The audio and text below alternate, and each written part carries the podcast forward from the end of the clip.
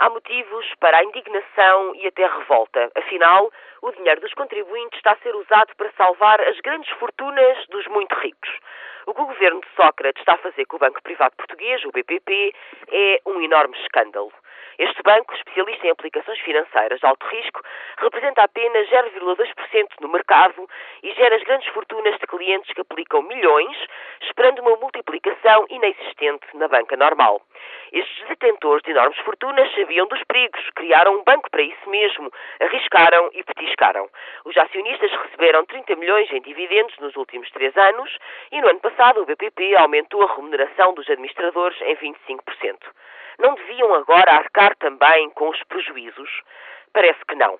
Prepara-se uma nacionalização mascarada, já que seja outros bancos, os mesmos que pediram avais ao Estado, vão entrar com 600 milhões de euros para salvar o BPP. Ou seja, é um resgate com dinheiro público. Se a coisa correr mal, seremos todos nós a pagar as perdas de altos investidores. O Banco de Portugal afirma que os ativos do BPP valem 662 milhões de euros. Então por que é é necessário o Estado? Por que é o BPP não vende esses ativos para obter o financiamento necessário? E será aceitável que o Estado avance com uma garantia para salvar um banco no qual os próprios acionistas não apostam?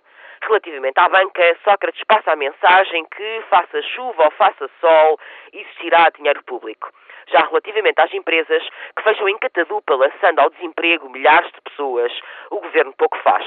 O BPP não representa risco sistémico e não é significativo na nossa economia. Não existe interesse público nessa instituição financeira. Então, qual o porquê dessa decisão? Será porque o BPP tem um punhado de clientes muito poderoso e muito influente a quem Sócrates faz tudo para agradar?